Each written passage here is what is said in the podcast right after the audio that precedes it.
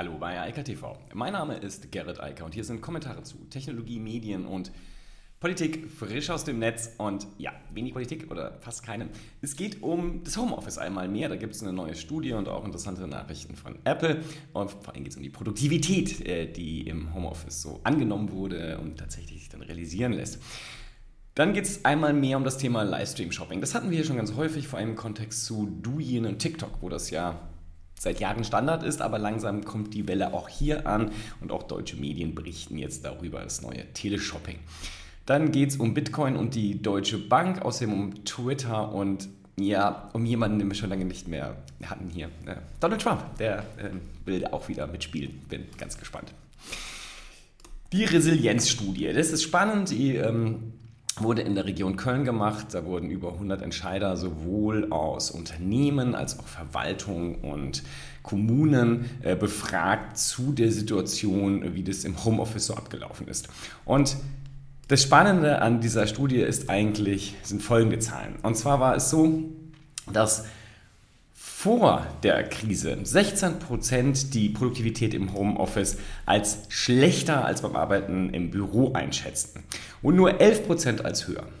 Jetzt, ein Jahr später, hat sich das komplett gedreht. Jetzt sagen nur noch 13%, dass es schlechter ist, aber 23%, dass es besser ist. Also ein Plus von 12 Prozentpunkten. Und ganz ehrlich, das wundert mich nicht, denn in meinem eigenen Bereich, meiner eigenen Tätigkeit ähm, als Berater ist das ja ein Klassiker. Also Homeoffice ist nichts, das man über Nacht mal kurz einschalten kann und das funktioniert sofort, sondern es ist ein Prozess, der natürlich Mitarbeiter, Mitarbeitende betrifft und wo einfach die Zusammenarbeit neu aufgestellt werden muss. Das heißt, es müssen neue Tools, neue Methoden, neue Prozesse, neue Arten der Führung genutzt werden und dass sich das nicht innerhalb weniger Wochen etablieren lässt, ähm, das steht außer Frage. Schön zu sehen ist, dass äh, zumindest in der Region Köln eine Menge Unternehmen das offensichtlich verstanden haben und jetzt in den letzten zwölf Monaten es hinbekommen haben, sich da besser aufzustellen, die Methoden entsprechend anzupassen und halt auch Führung über die Distanz zu realisieren und das hinzubekommen. Ich glaube auch weiterhin, die, die jetzt noch immer sagen, dass es schlechter ist als im Büro, ähm, die haben ein organisatorisches, vielleicht auch kulturelles Problem. Denn faktisch ist es so, und das belegt einfach jede Studie, und zwar schon seit den letzten Dekaden, denn Homeoffice ist ja kein neues Phänomen, es ist nur neu, dass es jetzt so viele Unternehmen gemacht haben und auch machen. Der Beleg ist ganz eindeutig, Produktivität steigt, weil es halt weniger Störungen gibt, weniger Ablenkungen von der eigentlichen Arbeit und die Mitarbeitenden entsprechend viel effektiver arbeiten können, also die Effizienz dann natürlich steigt. Das ist sehr hilfreich und ähm, spricht für all die, die jetzt in den letzten Jahren, also in den letzten zwölf Monaten nicht an, aber im letzten Jahr schon begonnen haben, ihre Immobilien zu reduzieren und zu sagen, sie wollen auch in Zukunft stärker auf Homeoffice setzen, vor allem halt auf hybride Modelle. Ich habe schon ein paar Mal hier vorgestellt, das sind große Konzerne in, den, in Deutschland, aber auch in den USA und in Deutschland ist es ja auch so, also hier diese Studie belegt das auch einmal mehr. Umso größer die Unternehmen, desto größer ist auch der Produktivitätsgewinn, umso kleiner, desto niedriger. Ich glaube aber auch da, dass es vor allem um Organisationen geht, denn mein Tochterunternehmen mit äh, zehn Mitarbeitern kriegt das ja auch hin seit 20 Jahren ähm, und das noch dazu komplett dezentral. Insofern, das hat mit Größe nicht so viel zu tun. Natürlich ist der Anpassungsdruck viel größer und lässt sich besser abfedern in einem großen Unternehmen als in einem kleinen. Das ist aber bei allen Sachen so. Ähm, ein großes Unternehmen kann, wenn es einmal sozusagen umsteuert, natürlich dann viel schneller Produktivitätsgewinne fördern als ein kleines Unternehmen das kann. Das kleine Unternehmen sollte sich aber eigentlich schneller anpassen können. Aber gut, man braucht da ab und zu auch Unterstützung von außen, dann funktioniert das auch. Jedenfalls sind das schöne Zahlen und ich glaube, wir werden davon noch viel mehr sehen in den nächsten Jahren, nicht nur in den nächsten Monaten, denn das Thema Homeoffice wird einfach nicht weggehen. Ähm, die meisten Unternehmen, gerade die großen in Deutschland, wollen auf jeden Fall zu hybriden Modellen, also wo Homeoffice ganz natürlicher Bestandteil der Zusammenarbeit ist und dass die Anwesenheit im Büro nur noch die Ausnahme von der Regel und nicht mehr die Regel von der Ausnahme. Auch Apple sieht es mittlerweile so. Tim Cook wollte ja eigentlich, dass alle Apple-Mitarbeiter unbedingt wieder zurückkommen und sobald die Pandemie vorüber ist, sollen alle wieder vor Ort arbeiten. Ähm, davon hat er sich jetzt ganz offensichtlich verabschiedet. Er sagt, er will jetzt auch Hybridarbeit haben. Er will also das Thema Homeoffice auch nach dem absolut Ende, ab dem finalen Ende der Pandemie fortführen. Er will eine Hybridlösung, wo Mitarbeitende von zu Hause oder im Büro oder halt in einem Modus, wo man das wechselt und unterschiedlich stark frequentiert dann arbeiten. Und ich glaube, das ist auch völlig richtig. Was er sagt, und da bin ich nicht so ganz bei ihm, er sagt, dass man könne Innovation nur vor Ort haben und nur dann, wenn zufällig Leute sich begegnen. Leute können sich auch online zufällig begegnen. Das muss man natürlich etablieren und da muss man halt auch die entsprechenden Tools für verwenden. Und ich glaube, dass Apple das auch hinkriegt. Immerhin ist das ein großer Softwarekonzern und ich glaube, sie werden das auch noch herausfinden, dass das geht und Innovation auch digital, also im digitalen Raum stattfinden kann. Aber natürlich es gibt gar keinen Grund, davon, äh, darüber hinwegzusehen, dass es ganz wichtig ist, dass Menschen sich auch tatsächlich vor Ort sehen und tatsächlich Zeit miteinander verbringen und eben nicht nur medial vermittelt über den Screen, sondern direkt an einem Tisch oder vielleicht sogar draußen in der freien Natur. Also jedenfalls zusammen in einem nicht digitalen, äh, in der nicht digitalen Umwelt. Das ist wichtig und äh, sorgt einfach dafür, dass die Mitarbeiter sich ja, besser miteinander vernetzen können und besser dann natürlich auch arbeiten. Und insofern glaube ich nicht an Radikallösungen. Also ich glaube weder an die, die in Zukunft wieder zurück ins Büro wollen und alles so machen wollen wie früher. Das ist zu teuer. Ja, das wird auch Mitarbeiter, potenzielle neue Mitarbeiter abschrecken. Also keine Homeoffice-Lösung zu haben, wird in Zukunft nicht mehr funktionieren, auf, einfach aufgrund der Mitarbeitenden, die das nicht mitmachen werden. Aber sie werden halt auch teurer. Immobilienkosten, Mietkosten ähm, machen einen dann halt nicht mehr wettbewerbsfähig. Das ist das Problem dort und deshalb werden sich die meisten Unternehmen anpassen müssen oder angepasst werden. Auf der anderen Seite das Extrem zu sagen, man macht alles nur noch digital. Das funktioniert meiner Erfahrung nach auch nicht. Wie gesagt, ich mache das seit 20 Jahren und ich glaube, es ist sehr wichtig, sich regelmäßig zu sehen, zu treffen, auch übers Wochenende diese Zeit auch zu nutzen. Vor allem für das Socializing, also den sozialen Netzwerkeffekt, den man da haben will. Und der ist halt wichtig. Da geht es nicht darum, effektiv zu arbeiten. Das kann man nämlich online besser. Erwiesenermaßen ist die Produktivität online höher und in den entsprechenden Produktivitätssystemen. Aber dieses Vernetzen der Menschen, das geht halt vor Ort im direkten ähm, ja, Angesicht zu Angesicht dann doch viel leichter. Und insofern sollte man das auch nutzen.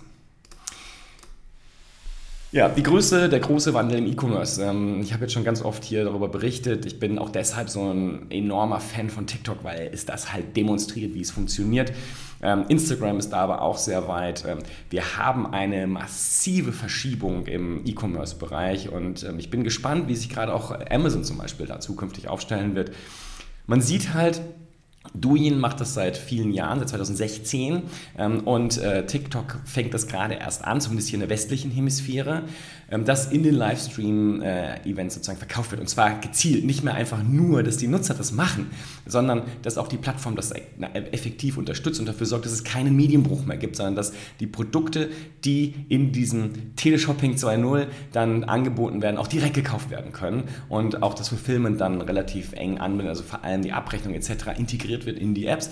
Und genau das passiert halt gerade. Und T3N sagt hier, das ist sozusagen der Trend oder das Teleshopping für die Gen, äh, Generation Z. Ich glaube das nicht. Ich sehe, dass das ähm, auch viele andere betrifft. Und wenn man sich einfach die Geschichte anschaut, das Teleshopping aus den 80ern, wer hat denn da gekauft? Das waren doch nicht die Jugendlichen. Ähm, das waren vor allem die Älteren, die halt nicht mehr so mobil sind und die halt auch sich gerne dann berieseln lassen und diese Produkte dann einfach bestellen. Und genau das passiert jetzt auch schon wieder. Also äh, meines Erachtens ein ganz großer, ganz große Fehlannahme, das auf eine bestimmte Generation zu ähm, setzen. Die benutzt das im Moment einfach nur, weil sie es jetzt sozusagen in den letzten Jahren auch erkannt hat und nutzt und viele, auch viele kleine Shops, also Einzelhändler, die angefangen haben, dort zu verkaufen und die Livestream-Möglichkeiten auf verschiedenen Plattformen zu nutzen, die verkaufen natürlich vor allem an die, die gerade dort sind. Und das sind halt im Moment die Jugendlichen. Aber die Älteren kennen das Prinzip sehr gut und ich habe schon ganz oft gesagt, der Unterschied zwischen dem alten Teleshopping und diesem Livestream-Shopping ist schlicht und ergreifend,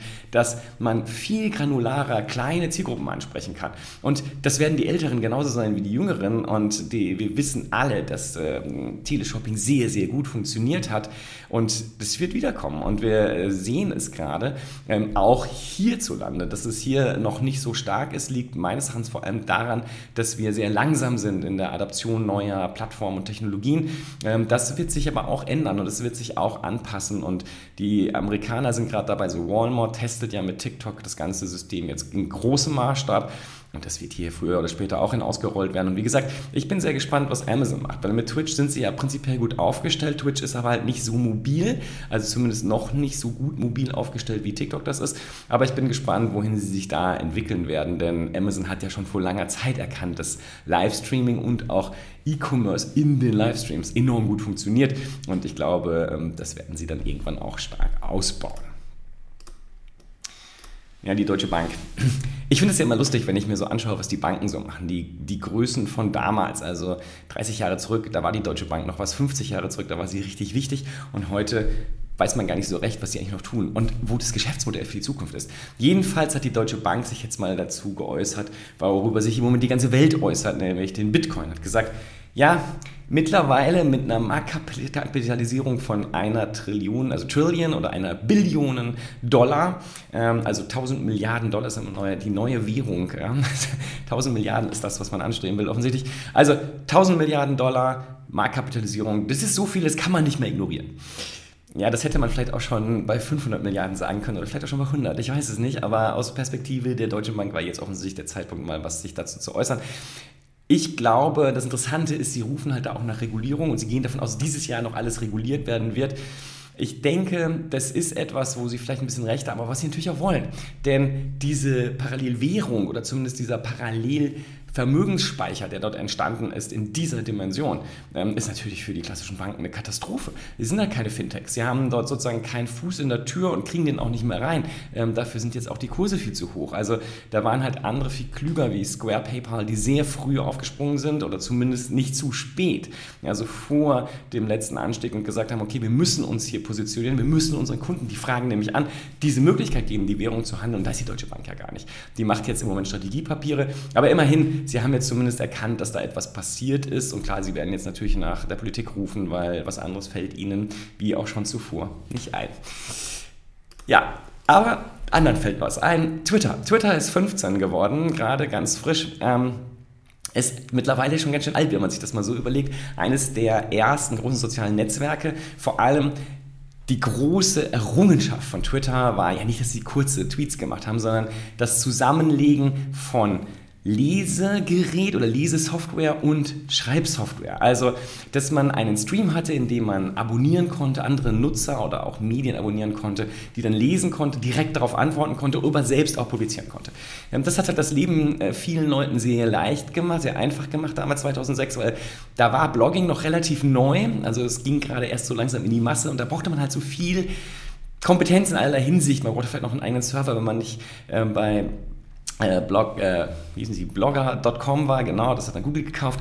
Ähm, man musste sich damit um das Hosting kümmern, man brauchte Software, um die anderen Blogs zu lesen, dann brauchte man vielleicht noch eine Software, um zu kommentieren äh, und überall brauchte man Zugänge und das war alles lästig. Und das hat Twitter halt schön vereinheitlich und gesagt, hier, ein Stream, kannst alles lesen, äh, noch dazu kurz, das kam auch vielen entgegen und damit sind sie erfolgreich geworden. Nicht so erfolgreich wie Facebook, das wird ja immer wieder gerne verglichen, äh, Facebook hat ja den Newsfeed auch letztlich hier kopiert, aber ähm, Twitter hat halt es immer geschafft, die richtigen Leute an Bord zu haben. Und damit sind sie dann halt auch sehr groß geworden. Ähm, sie hatten halt die mediale Aufmerksamkeit. Ähm, Twitter ist halt das Medium, das den Journalismus stärker geprägt hat als jedes andere soziale Netzwerk da draußen, auch viel stärker als Facebook. Journalisten lesen dort mit, die sind dort aktiv Dazu kommen die ganzen anderen Medienschaffenden plus die ganze Kommunikationsbranche, die sind alle dort. Ähm, das in Deutschland viele anderes nie so richtig verstanden haben. Das System ist ein bisschen schade, das funktioniert in anderen Staaten, gerade in den USA, wo es herkommt, ganz anders, auch in anderen Staaten auf der Welt.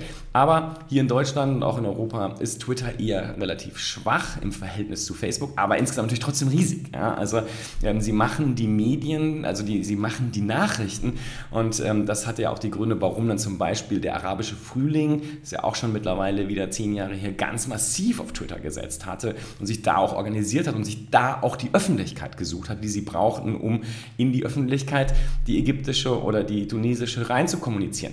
Das war das, was äh, Twitter halt geleistet hat. Es war ein ganz einfaches Medium für jedermann, einfach zu bedienen, einfach mit einem einmal registrieren konnte man publizieren und lesen. Das war die große Errungenschaft. Und 15 Jahre später, 50 Milliarden Dollar wert, ähm, großes Unternehmen, und ich glaube auch mit einer spannenden Zukunft. Denn Twitter verändert sich gerade äh, sehr massiv, geht weg von dem werbefinanzierten Geschäftsmodell, geht hin zu dem Abonnement-Geschäftsmodell, da habe ich jetzt auch oft genug drüber geredet, ähm, erhöht die Möglichkeiten, hoch, hochauflösende Fotos zu äh, publizieren, Fotos im Stream größer anzeigen zu lassen und so weiter und so fort. Man wird halt medial stärker, geht man stärker in den Bereich Bild, man geht außerdem stärker in den Bereich Audio. Ähm, das ist interessant. Video hat man im Moment so ein bisschen zurückgestellt, aber jetzt geht es stark ähm, um, man kümmert sich stark um das Thema Clubhouse. Ähm, das möchte man gerne bei sich selbst integrieren. Auf jeden Fall passiert da gerade viel. Dazu kommen Newsletter etc. Also viele, viele neue Entwicklungen, die Twitter gerade umsetzt. Und ich glaube, dass Twitter noch eine ziemlich lange Zukunft vor sich hat, denn die, der Medienbetrieb wird dort nicht abziehen und man kann dort halt weiterhin die Nachrichten zuerst bekommen und meist halt auch aus der ersten Hand. Denn immer mehr Unternehmer, vor allem Vorstände oder halt Inhaber sind dort halt auch tätig. Das heißt, man hat den direkten Kontakt zu denen, die zumindest im wirtschaftlichen Bereich die Nachrichten prägen. Viele Politiker sind da, ähm, ja, und einer auch nicht mehr und damit sind wir bei der nächsten Nachricht. Donald Trump, der wurde ja im Januar nach dem Sturm auf das Kapitol dann mal von Twitter ähm, glücklicherweise entsorgt von der Plattform. Und er hat jetzt angekündigt, dass er eine eigene neue Plattform schaffen möchte. Twitter braucht sich da nicht so viel Sorgen machen und Facebook auch nicht. Ähm, die Plattform wird erstmal ausreichend Probleme damit haben, jemanden zu finden, der sie hosten möchte, denn Palais, Gap und andere haben ja gesehen, wohin das führt, wenn man ja keine Cloud-Plattform im Hintergrund hat und die sind offensichtlich nicht so interessiert an Rechtsextremen auf ihren Plattformen, also wird das schwierig. Anyway, wer möchte das jetzt gerne machen? Und was ich interessant finde, ist, wie unglaublich wichtig Trump dieses Thema ist und wie unglaublich er daran hängt und es offensichtlich auch vermisst und jetzt halt eine neue Plattform schaffen wird und glaubt, dass die Leute dann dorthin folgen werden. Nur warum sollten sie das tun? Also ähm, die anderen Plattformen haben die Aufmerksamkeit, da sind die Menschen auf Twitter, Facebook, Instagram und Co. Nur da ist halt Donald Trump nicht mehr und Donald Trump ist aber kein ausreichendes Medienereignis. Da gab es ja auch schon genug Studien zu. Auf, also auf Twitter sogar ganz im Gegenteil ist alles besser. Also für Twitter ist es auch besser, seitdem Trump weg ist. Ja, also ähm, ist da kein Verlust, ganz im Gegenteil, ist ein Gewinn. Also dass er nicht mehr auf der Plattform sein darf und seine eigene Plattform, ja, er wird da ein paar Millionen Leute um sich scharen, aber wen interessiert es schon, was er dort sagt? Äh, das ist halt nicht die Öffentlichkeit. Die Öffentlichkeit ist auf Twitter und da ist Donald Trump zum Glück nicht mehr. Und ich glaube auch abschließend, Trump sollte sich lieber um andere Probleme kümmern. Also ein soziales Netzwerk zu starten ist schwierig genug. Google ist da mannigfaltig oft dran gescheitert und ich glaube, Trump wird das nicht besser hinkriegen. Aber vor allem hat Trump einfach ein richtig fettes Problem. Er hat strafrechtliche Ermittlungen gegen sich in New York, Georgia und Washington DC und dann hat er noch 29 Zivilprozesse. Mein letzter Stand waren 19, jetzt sind es schon 29 und dazu die strafrechtlichen und einige von den strafrechtlichen sind, sehen wohl ziemlich bitter für ihn aus, weil das, was er so in Georgia gemacht hat, äh, im Kontext der Wahl, das könnte ihm die Beine brechen. Auf jeden Fall wird er in den nächsten Monaten und Jahren nicht viel Spaß haben, sondern sich vor allem viel mit Gerichten und Anwälten beschäftigen dürfen. Ähm, das wird den Erfolg seines neuen Netzwerks sicherlich nicht äh, unbedingt befördern. Und wenn man sich die Historie seiner Unternehmensgründung so anschaut, da war er nicht sehr erfolgreich. Insofern braucht sich, glaube ich, niemand Sorgen machen. Twitter, Facebook und Co. am allerwenigsten, was er da so baut. In diesem Sinne, ich wünsche eine schöne Woche und sage mal bis dann. Ciao, ciao. Das war Eika TV frisch aus dem Netz. Unter eika.tv findet sich der Livestream auf YouTube. Via eika.media können weiterführende Links abgerufen werden. Und auf eika.digital gibt es eine Vielzahl von Kontaktmöglichkeiten.